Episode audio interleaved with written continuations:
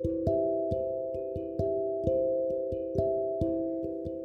んばんは。漁師場調整士の中村ひとみです、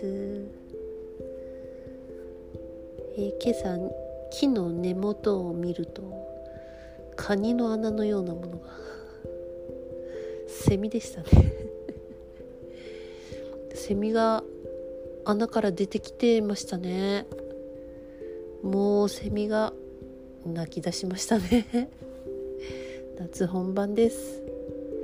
まあただね何て言うのかな。まだしのぎやすいですよね今ね。福岡は、えー、そんな感じですけど。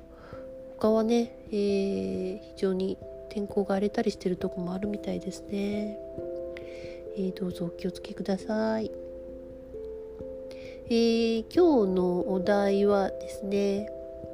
自分にとっての真実を口にしよう。お題です、えー、自分にとっての真実。まあその思いを、えー、正直に、まあ、口にするということですね、えー、思いを正直に口にするっていうのはまあ思いハートが要は心が、えー、自分がどんな状態なのかが分かっていてそれをストレートに表現するということだと思います。まああのえポッドキャストとかでもねずっとこう感情のこと、えー、を取り扱うことがどうしても多くなるんですけれどもこの感情は、えー、なぜ、まあ、大切かっていうと、えー、感情をですねうん取り扱いが上手にできてなかったりするんですよね私たちね。閉じ込めてあったり無視したり、えー、人のものまで自分のものかと思って大きくしたりとかですね。なんでそうやってこう感情の取り扱いが自分でもまあ、分かんなかったりそれを恐れていたりするので、まあ、それと向き合う、えー、ことをやっているんですね。そうするとねちょっとあの、まあ、臓器が落ち着いてきますよね。臓器の状態がちょっと落ち着いてくると、えー、声のねトーンとね関係があるんですね。えー、声のトーンっていうのは内臓のうん状態を表しているその振動数を表しているようなもので、えー、例えばそうですね、まあ、内臓が元気がない人病気の人とかって声が弱々しかったりするじゃないですか。えー、疲れている時とかもそんな感じになりますよね。それとかねあの、えー、大体スナックのママって ダミ声で あのバスへのママは同じような声じゃないですか。やっぱ内臓傷んでるんですかね まあ、そんな感じですね声のトーンっていうのは、えー、非常に、えー、その人の、まあ、感情と関係があるとも言えますよね。まあ、内臓をそのまま表している感じ。でその内臓の状態、まあ、感情の状態が、えー、自分でちょっと把握できるようになったりとかえー、それに対して素直に自分で、えー、受け入れたり、まあ、認めたり、まあ、許すっていうねその、まあ、解放を、えー、解放して統合していくっていうのをやってくるとやっと心に、まあ、素直になれるというかそうするとやっと真実を言えるんです。あの真実を言うってとても大切なんですよね。えー、表現してますでしょうか？皆さん。なんか人に、えー、こっちでこの人たちに合わせこっちにうん、こ親に合わせとかあっちでこっちで合わせて、えー、周りに合わせるばっかりで自分の真実を口にしていなかったりとかやっぱ自分の表現をこう抑えていたり、まあ、揉めないようにとかね、えー、嫌われないようにとか、うん、なんかそういういろんな思惑あ自分をこう見せたいみたいなねところから本質を言葉にしなかったりします。それは非常に喉をねじ曲げる、えー、口腔を歪める行為でもあるんですね。まあ本当に、えー、感情が、えー、落ち着いてきて、えー、心が割とシンプルになってくるとなんかねあの出る言葉もそのままポーンって出るのでねじ曲げて、えーと、非常に選んであのうんなんていうのかな傷つけないようにって思ってたら傷つけたりとかするじゃないですか。こんなこと言っちゃいけない傷つけちゃいけないとか思えば思うほどそうなるみたいなでそんなのがあのシンプルになるとなくなっていくんですよね。そのままポンって言った言葉が相手を傷つけるとかもそういう、えー、観点もないのでそのままをポンって言った時に非常に相手にダイレクトに響きます。で自分も、えー、自分の心の内をそのまま言ってるので、まあ、人にどう思われるかとかそういうことではなくなるんですね。自分を表現したということになります。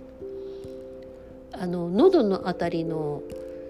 えー、チャクラですね、えー、まあ、喉が詰まったり、まあ、首の調子が悪いとかね、まあ、そういうのっていうのはその表現ともつながってきてるんですね。今特に、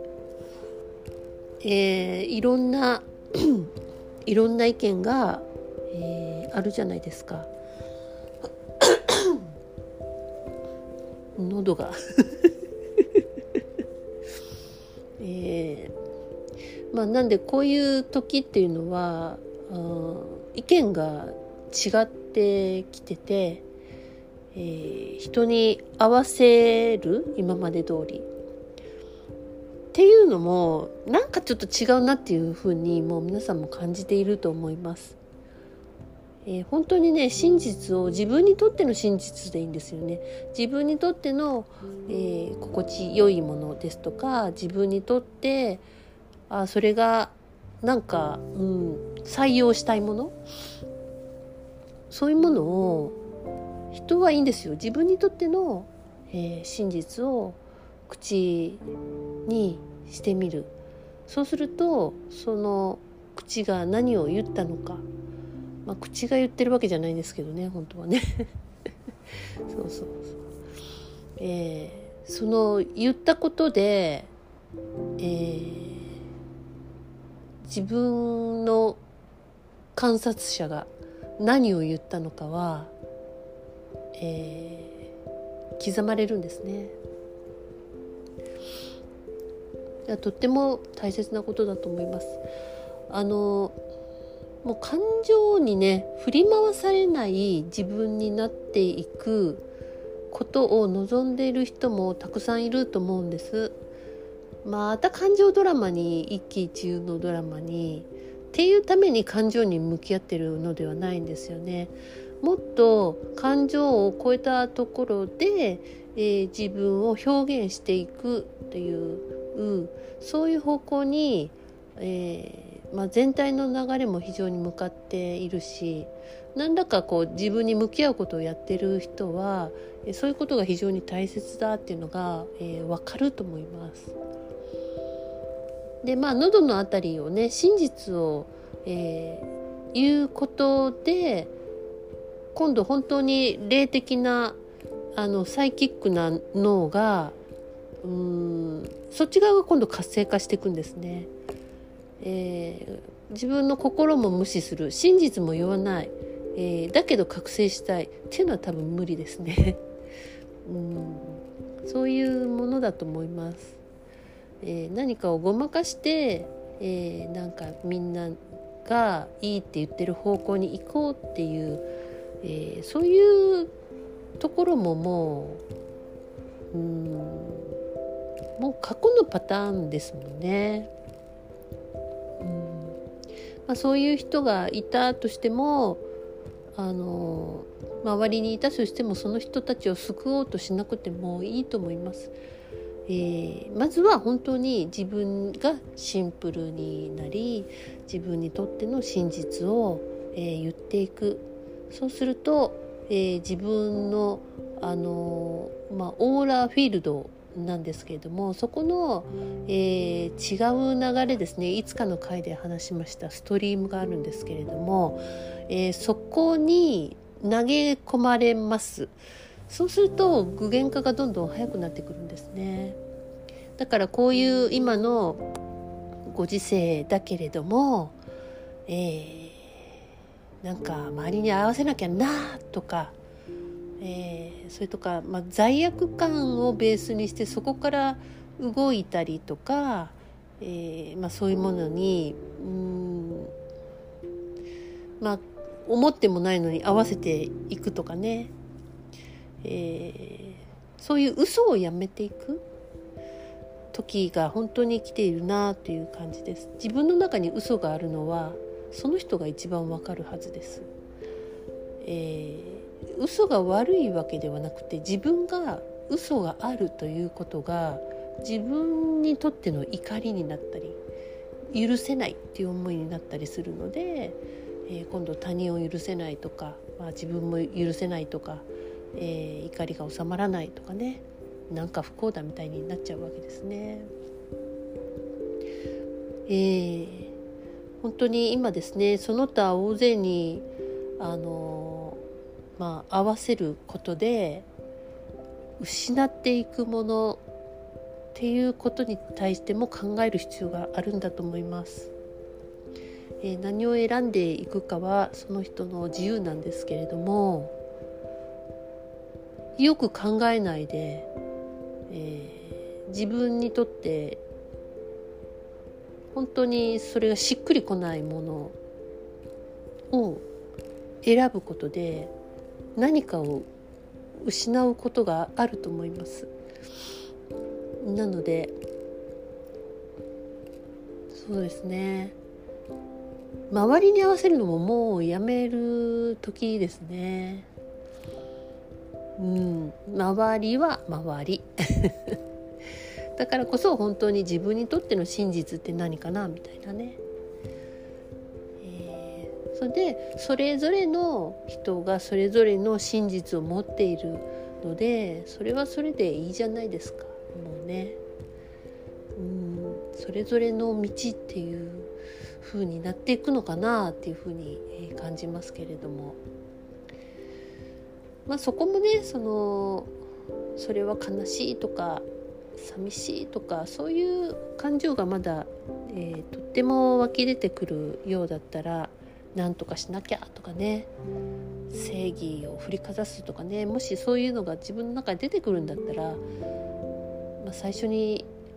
まだまだそのそういう感情を、えーまあ、見つめて手放していくっていう作業が必要なのかもしれないですけれども本当に、えー、自分のえ軸をしっかり持って、えー、なるべくね、うん、全部はね口にできないにしろなるべく自分に嘘つかないで言っていこうだとしたらどういう言い方がいいのかなっていうふうに考えていけば意外とうん意外と道はあると思うんですよね。言い方次第ですもんね。うん。そういう意味でね表現自己表現っていうのは気持ちいい世界です。えー、自己表現というのは美しさその人にとっての美しさでもあると思うんですね。まあ、美しいもののために人間って生きたいんですかね。えー、そんな風なことを思います、えー、ということで今日はおしまいです。おやすみなさい。ごきげんよう。